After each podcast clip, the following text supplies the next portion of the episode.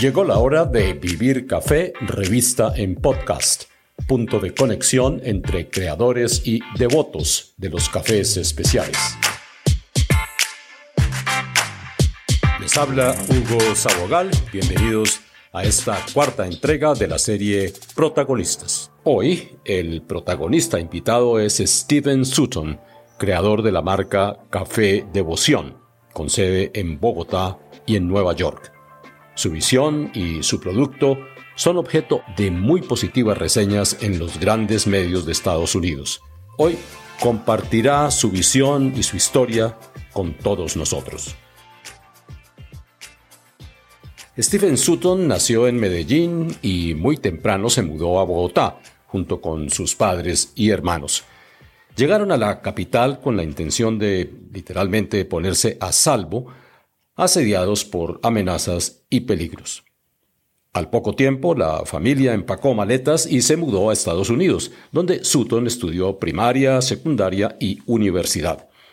Escogió la carrera de ingeniería, pero esa disciplina no lo atrapó. Su pasión, su verdadera pasión, estaba en la música, así como en la organización de conciertos en vivo. Aquí tampoco llegó muy lejos porque justamente por esos días el sector enfrentaba el arrollador avance del streaming, o sea, música por demanda. Esto obligó a Sutton a emplearse a cualquier precio y aceptar oficios totalmente ajenos a sus intereses. Pero después de descubrir los intríngulis del negocio del café, no quiso entrar en el modelo habitual, sino que de manera terca y obstinada quiso escribir su propia historia.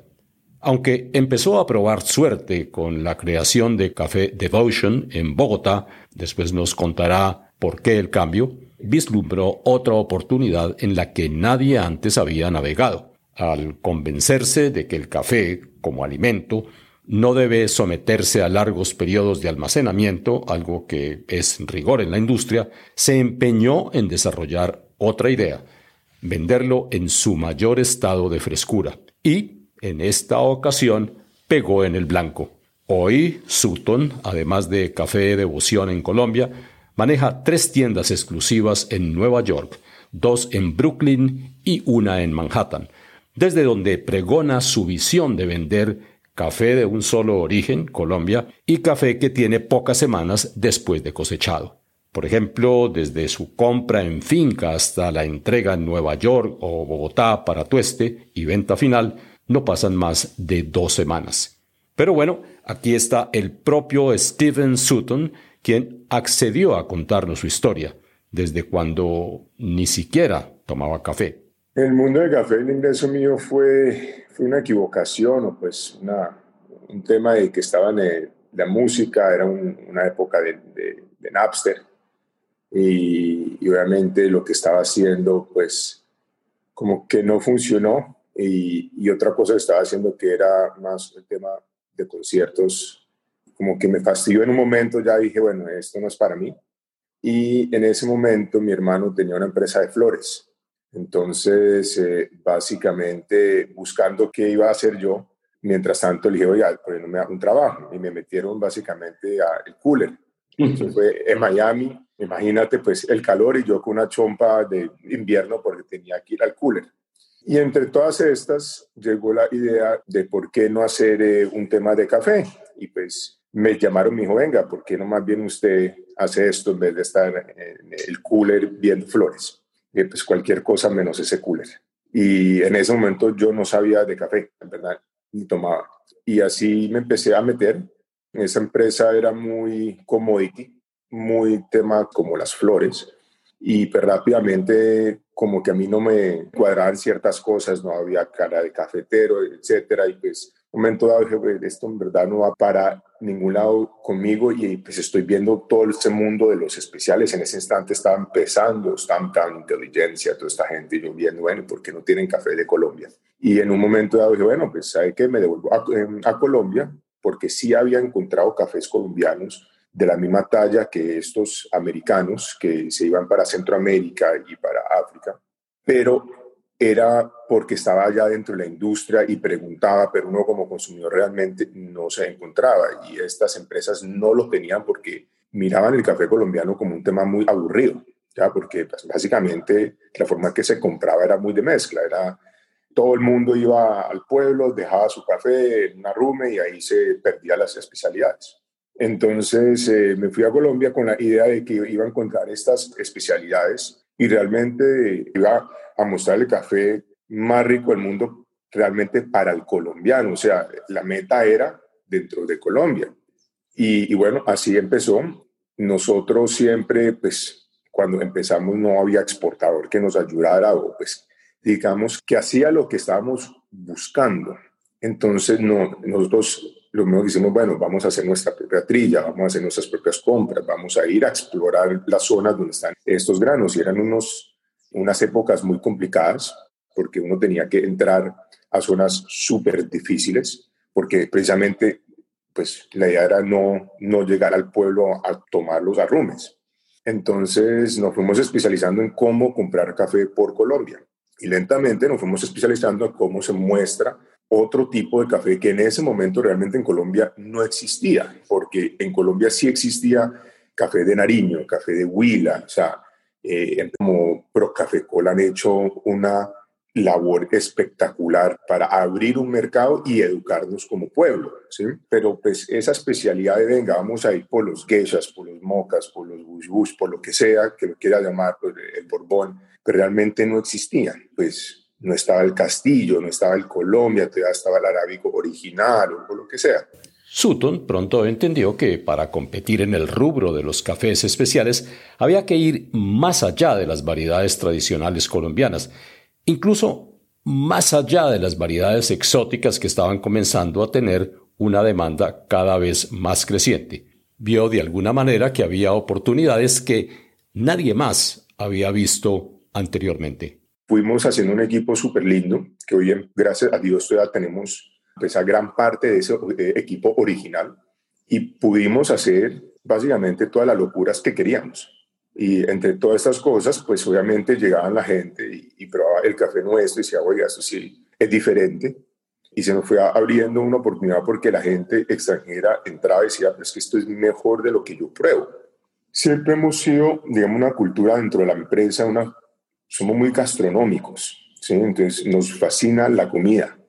Todo lo que hemos hecho durante los últimos, que serían ya, empecé en el 2006, imagínate, eh, ya son, ¿qué es eso? 15 eh, años. 15 años, sí, 15 años. 15 años. En esos 15 años que todas las cosas eran, bueno, nos tenía que saber muy rico y, y realmente no, no estamos mirando qué hacía la otra gente, que yo creo que es algo lindo que nosotros hicimos, nunca nos quisimos ver como una inteligencia, un Stanton o un Juan Valdés. Queríamos hacer nuestras cosas y no nos importaba nada y pues no existe, vamos a hacerlo. Y entre todo esto, resulta que nos dimos cuenta que la empresa nuestra se estaba haciendo algo que nadie en el mundo hace, que es nosotros nos estábamos enfocando en la frescura del verde. Tras descubrir que los cafés recién trillados y tostados guardaban un tesoro de sensaciones aromáticas y gustativas que no poseían los cafés almacenados por largo tiempo, decidió poner a prueba su concepto en uno de los mercados más exigentes del mundo, la ciudad de Nueva York. Estamos realmente viendo, oiga, ¿para qué tener un café tanto tiempo en, trilla, eh, en bodega, en lo que sea? El momento que ya está listo, tríllelo, tuéstelo y salga. Después que ahí sabe delicioso, ya está todo bien. Y nos fuimos dando cuenta que la gente probaba el, grano nuestro y decía, oiga, pero es que esto es diferente. ¿Por qué va a ser? O sea, entendemos las variedades y toda esta vaina, pero ya en un momento dado, ya como que la onda de los especiales empezó, el mercado se abrió, entonces ya había gente con geishas, ya había gente con típicas, ya había gente con todas estas cosas. Y para que todavía el café nuestro supiera diferente, pero nosotros se nos hacía como que, ¿qué está sucediendo? Y cuando nos dimos cuenta que es que el cuidado que estábamos haciendo al verde es lo mismo que el cuidado que un chef hace con su comida, que las cosas tienen que ser supremamente frescas y que nadie estaba haciendo eso, sino que la concentración es el café recién tostado y nada más, pero el café puede tener cinco meses, seis meses y no pasa nada. Uno decía, ah, bueno, pues ahí está la diferencia y se nos abrió la oportunidad por eso, decir, vamos a crecer, vamos a ir a mostrar que siendo un single origin se puede hacer igual o más que no hacerlo porque finalmente eh, tienes más control. Entonces ya uno ya no se compara, digamos, o ya uno no habla, oiga, ¿cuál es la diferencia entre una empresa de Colombia contra otra, sino que cuál es la empresa nuestra contra el resto del mundo? Y lo que pasa es que tú no está tratando de hacer todos los cafés del mundo. Y nosotros ya aquí la competencia es Blue Bottle, es Stampton, es, es un, digamos que gente que tiene de Etiopía, de Colombia, de, Ecuador, de Costa Rica, de todo, de todo lado. Entonces, venimos a, a mostrar que básicamente al tratar de hacer eso, dejamos muchos huecos y una de las cosas es que se para de tener el control de frescura porque el café ¿sí? tiene sus cosechas, ¿ya? Y pues si yo voy a ir por un café de Etiopía y aquí a que lo coja y lo traiga y vuelva a comprar otro, pues a morar seis meses. Entonces tenía sentido porque la gente estaba tostando o está haciendo una tostión de un café verde viejo, donde ya tuvo un montón de tiempo para que haya oxidación. Aquí está la oportunidad. Para reforzar su teoría, lanzó también un concepto de tienda en el que, más que tazas de café, ofrece experiencias como la de sentirse en medio literalmente de un ambiente tropical, es decir, el ambiente de una Colombia tropical, por supuesto. Nos metimos, abrimos eh, Brooklyn en 2014 y desde el primer año pues fue la sensación, acá nos fue supremamente bien.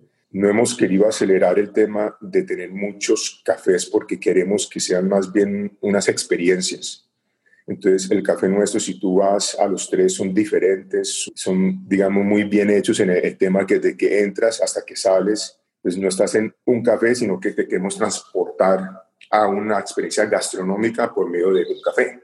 Y, y pues lo hemos hecho bien, gracias a Dios, y nos ha ido bien. No hay un país que yo haya visto que tenga tantos tonos de verdes, ¿sí? Entonces, para mí Colombia es, es eso, ¿sí? Es la gente y es la naturaleza. Entonces, todos los cafés tienen que tener un elemento verde muy grande. Entonces, si tú entras a cualquiera, siempre tienen un tema de plantas vivas, tropicales, incluso cuando es un invierno horrible. Entonces, eso es lo primordial. Lo segundo, queríamos ser obviamente muy warm, o sea, usamos cosas, como se dice warm, el spanglish me está acabando. cosas cálidas. Muy cálido, exacto.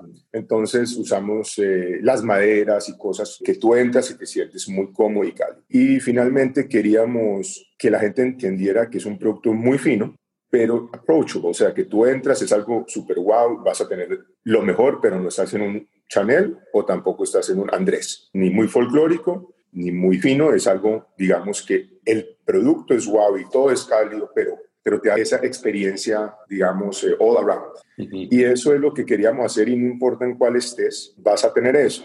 Usamos mucho lo que nos da el local como tal, porque también queremos ser muy auténticos. Somos una empresa colombiana, queremos ser auténticamente colombianos y, y pues sería ridículo si tratamos de ser no auténticos con los locales. Entonces, si el local ya tiene cosas cálidas como el ladrillo, lo que sea, pues vamos a usar eso. Y si es un local muy nuevo, no le vamos a meter un ladrillo viejo como para que se vea así. Entonces, si tú ves, por ejemplo, el de Downtown Brooklyn, tenemos un edificio que es supremamente nuevo. Entonces, lo que hicimos ahí fue traer cosas de Colombia, ¿sí? las baldosas y cosas así, pero nunca usamos el ladrillo, porque pues no tiene sentido. Mientras que los otros dos ya lo teníamos, entonces se usa full. Entonces tratamos de ser auténticos, cálidos y muy verdes, súper finos con el producto como tal, pero sin, sin ser pretentious. Hoy por hoy estamos también eh, en la mentalidad que las tiendas tienen que seguir siendo una experiencia única. Entonces tampoco vamos a abrir 100 o tratar de ser otro Blue Bar o Starbucks o lo que sea, sino que tenerlos regaditos para que la gente pueda entrar, tener esa experiencia y cómo se traduce eso para llevártelo a tu casa. Además de vender café recién trillado y tostado y de ofrecer momentos únicos en sus tiendas, Sutton sumó temprano el ingreso en el comercio electrónico, decisión que le salvó el pellejo en la reciente pandemia. De alguna manera, Sutton estaba mejor preparado que muchos de sus colegas para enfrentar los encierros. Ya llevamos como dos, tres años invirtiendo full en el tema de e-commerce. Entonces, entrar y comprar por, por la página web. Incluso dentro de Colombia se hizo una página web el año anterior, incluso antes de la pandemia, y yo creo que en menos de un mes se lanza otro. Entonces el tema siempre es, digamos, bueno, si quieres la experiencia la puedes tener en cualquiera de los dos lados y, y eso es lo que estamos tratando de hacer. Obviamente nos dio súper duro las tiendas sufriendo full, pues porque en este invierno también ha sido horrible y en Estados Unidos con los picos pues, horrible y en Colombia con los cierres peor, o sea, eso ha sido horrible, pero el e-commerce sí ha crecido impresionante. Eh, nosotros hemos tenido crecimientos de seis veces lo que éramos antes solamente con eso. Entonces, eh, por ese lado, vamos a sobrevivir. Otro reto asumido por Sutton fue concentrarse en un solo origen, porque su teoría es que Colombia permite producir cafés similares a los de todos los demás países cultivadores y productores. Esto es lo que piensa. Lo que pasa es que Colombia en ese caso es el país número uno, digamos, en variedades especiales del mundo. Entonces tenemos todo lo que tú te imagines hoy y por, y por explorar. Hoy por hoy el cafetero pues está en un, en un nivel que nunca lo ha estado. Eh, están haciendo los procesos más raros y deliciosos que te, que te puedes imaginar. Entonces nosotros hemos mostrado que tú no necesitas ir a Etiopía para probar un café, digamos, con las notas de Etiopía. Se puede con café colombiano que tiene algo similar a ese, o sea, el café que tú querías de Etiopía, sea lo que sea. ¿Qué tanto en términos de regiones, variedades y procesos ofrece Sutton en sus tiendas? Pues eh, tantas como sea necesario, nos dice, obviamente dentro de la concepción que ha desarrollado del negocio. Nosotros hoy por hoy, por ejemplo, tenemos cinco house blends, siempre en línea, y nosotros obviamente no tenemos los seasonals porque no lo somos, porque solamente hacemos cuando el café está fresco o cuando está en cosecha, y no tenemos los single eh, origins, todo es de single origin, todo es de Colombia. Entonces, lo, lo que hacemos es house blends, special editions y limited. Y de los special limited editions sacamos alrededor de tres a cuatro nuevos al mes. Entonces, pues imagínate, tienes normalmente nueve cafés mensualmente, de los cuales cinco son la, misma cosa y cuatro son los que rotan.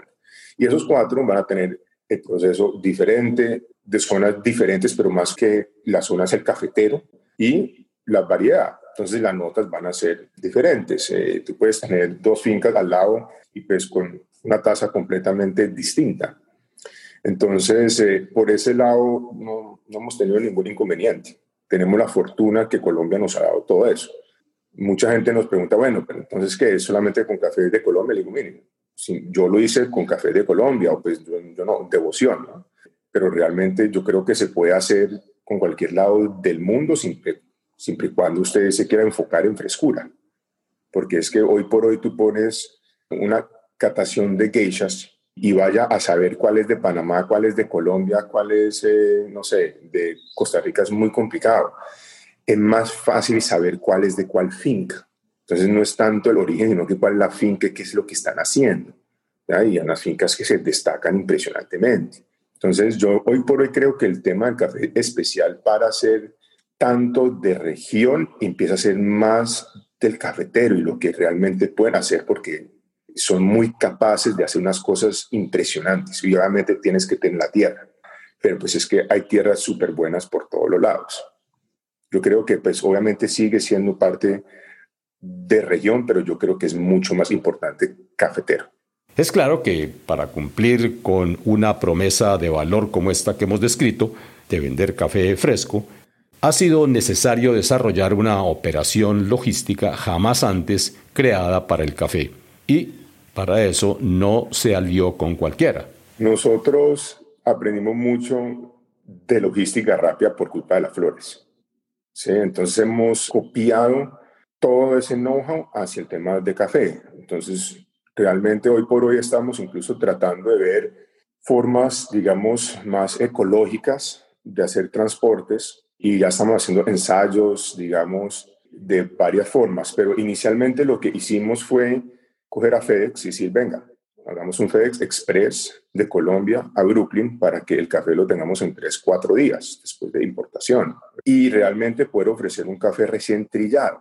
Entonces, los cafés nuestros, nosotros, como muchos los exportadores y mucha gente dentro de Colombia que sabe muy bien del tema, el café se cosecha, se hace un proceso que incluye eh, el secado, eh, y en ese momento, pues tú lo tienes que guardar en pergamino o en cereza por cierto tiempo para que descanse y para que, digamos, coja realmente todas las características que se necesitan. Pero ese tiempo puede ser, depende de lo que esté haciendo, pues hombre, es limitado, es limitado y es controlado. El momento que tú lo trillas, ya no hay control de nada. Y lo que sucede es que en el momento que lo trillas es donde la gente globalmente lo coge y pues eh, no le importa demorarse con el tema. Incluso el, el SCA, eh, o sea, la Asociación de Cafés Especiales, dice que un café especial puede llegar a tener un año. Ridículo. ¿sí? O sea, ¿cómo así que un año? Eso ya sabes a cartón. Entonces, nosotros sabíamos que en el momento que ya el café esté listo, esa vena tiene que correr, porque finalmente, pues, eh, ahí están las propiedades que el cafetero quiso a su máximo esplendor. Entonces, ¿qué hicimos? Pues FedEx, para nosotros era muy fácil, FedEx, venga para acá, coja el café y llévelo rápido. Lo entramos, lo tostamos, lo sacamos rápido, hacemos rotaciones semanales hay veces es complicado porque hay veces eso significa que al cafetero también le compras desde a poquitos. Todo tiene su, pues, su pro y su con, ¿no? Eh, pero a medida que la empresa ha crecido más y más, pues los puchos se vuelven más grandes, ¿sí? Hasta un punto que ya uno puede, puede decir, venga, le cojo todo, todas estas cosas y todo está rápido. Y hasta un punto que dijimos, bueno, súper chévere todo, pero ¿cómo podemos seguir teniendo esta rapidez siendo un poquito más ecológicos y pues en este momento estamos en un eh, proyecto de ver cómo se puede hacer otras cosas eh, sin dañar el tema de la calidad nuestra, porque nosotros nos destacamos es por eso. Y bueno, hoy por hoy en verdad que el aliado número uno sigue siendo FedEx. Yo digo que la gran mayoría de las cosas es con ellos y lo promovemos abiertamente porque queremos que la gente sepa. Eh, y pues somos una empresa súper transparente. Y eso es básicamente, no es tanto el tema de cómo viaja, es cómo tú lo compras y cómo haces todo el proceso para llegar a ese camión de FedEx. Y realmente tener a la gente, porque pues Devoción finalmente es, es una empresa de gente 1A, que es la que hace que esta magia de un café súper fresco realmente sea un éxito. ¿sí? Entonces, ¿cómo esa gente hace para llegar a trillar cuando es el momento llegar a comprar cuando es el momento y llegar a exportar cuando es el momento. Y ahora ha llegado el momento de formularle a Steven Sutton de Café Devoción las cinco preguntas cuyas respuestas espero le sirvan para llevarse a casa como una última reflexión de este líder de los cafés de especialidad. Primera pregunta. ¿Cuál ha sido el reto más difícil para Café Devoción en Colombia y también en Nueva York? ¿O ha habido uno que haya tenido impacto en los dos proyectos? Hay muchos. Obviamente el comienzo fue dificilísimo. Eh, entrar a un mundo que los cafés especiales no existían de la forma que, que nosotros lo queríamos. Eh, muy poca gente creía en, eh, en uno. Yo creo que ese reto fue impresionante, aunque en todo eso encontramos a gente que siguen estando con uno y que uno, pues, wow, nos dieron la mano y es súper chévere, ¿no?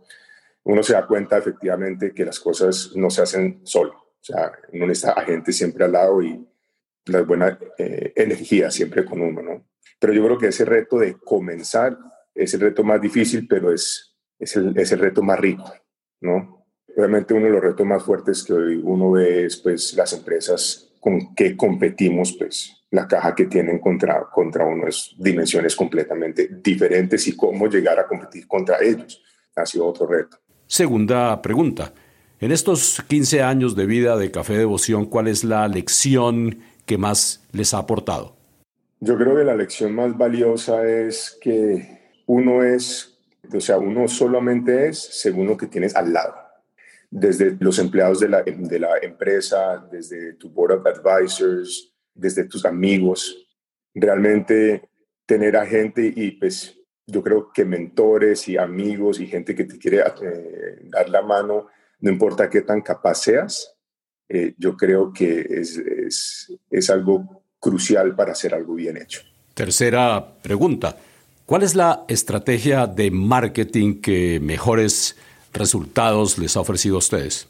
Pues el marketing más efectivo que hemos hecho nosotros fue ese, ese cambio de devotion a devoción. O sea, éramos colombianos con un nombre gringo y como que en todo este tema de de nosotros encontrarnos y, ver que realmente la especialidad nuestra, más que cualquier otra cosa, era cómo se compre, cómo se transporta, cómo se tuesta algo supremamente fresco y cómo se traslada eso a, una eh, experiencia. Nosotros tuvimos una gente que nos ayudó básicamente en cómo cambiar nuestro look y cómo, digamos, hablar de una forma diferente sobre lo que hacíamos, porque cuando no estaba dentro de Colombia tratamos unas cosas un poquito diferentes con esa estrategia de ese cambio de devotion a pues, devoción, cuando hicimos la tienda de Williamsburg, para mí fue el marketing más exitoso del mundo, porque no teníamos que poner ads, no teníamos que hacer mucho, teníamos que abrir la puerta y realmente mostrar esta marca entre comillas nueva que hacía las cosas de una forma completamente diferente. Entonces yo creo que, que mucho del marketing que hacemos hoy incluso es es eso, es contar esas historias de una forma muy genuinas y de una forma más como experiencias. Y esa clase de marketing, no tanto como una ad, clique aquí y compre, pues a nosotros nos, nos ha funcionado full. Cuarta pregunta. ¿Cuál es la estrategia que nunca más volvería a implementar en eh, Café Devoción? Yo creo que como todo, todo es un eh, aprendizaje. Eh, es difícil decir que nunca haría algo porque de eso salió algo. ¿sí? Entonces, de pronto, si no hubiera hecho eso, no hubiera salido lo otro. Entonces, es muy, muy difícil. Yo creo que las cosas que nos hemos dado cuenta nosotros que pronto tratamos de no cometer ese error dos veces, es que muchas veces uno cree que voy a hacer, por ejemplo, una campaña o algo para hablar de devoción o para hablar de un producto y uno cree que simplemente por hacerlo dos, tres, cuatro veces ya con eso muestra todo lo que uno ha, hecho y se le olvida que, que el esfuerzo puede ser de años y si vas a hacer una cosa, hazlo por muchísimo tiempo y es repetitivo. Como digo, yo creo que el error que uno hace es de pronto saltarle a un tema y decir, sí, hagámoslo y pensar que va a ser algo corto plazo yo creo que eso es lo que tratamos de no hacer errar más. Cosa que hagamos, esa vaina va a ser por años y se tiene que uno enfocar por años. Quinta y última pregunta. ¿Qué consejos le daría usted a todos aquellos que están empezando o que han decidido entregarle su vida al mundo del café? Métase con pasión, pero métase pensando que es un esfuerzo long term y que se tiene que concentrar en lo que sabe hacer, hágalo bien y haga eso.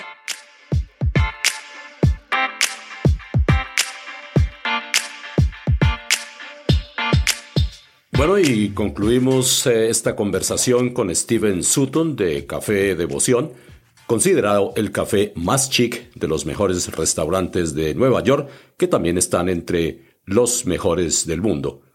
Su filosofía, vender café fresco, como los espárragos que se ofrecen en estos restaurantes.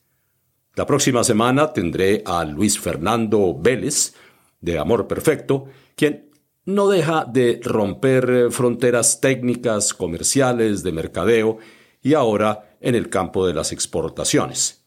Así pues, eh, conéctense la próxima semana, los espero y seguiremos aprendiendo de los protagonistas del café de especialidad en Colombia.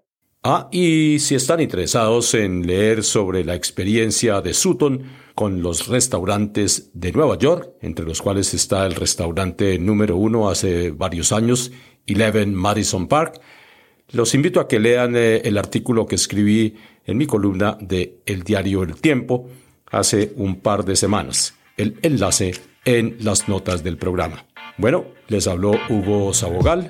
Hasta pronto.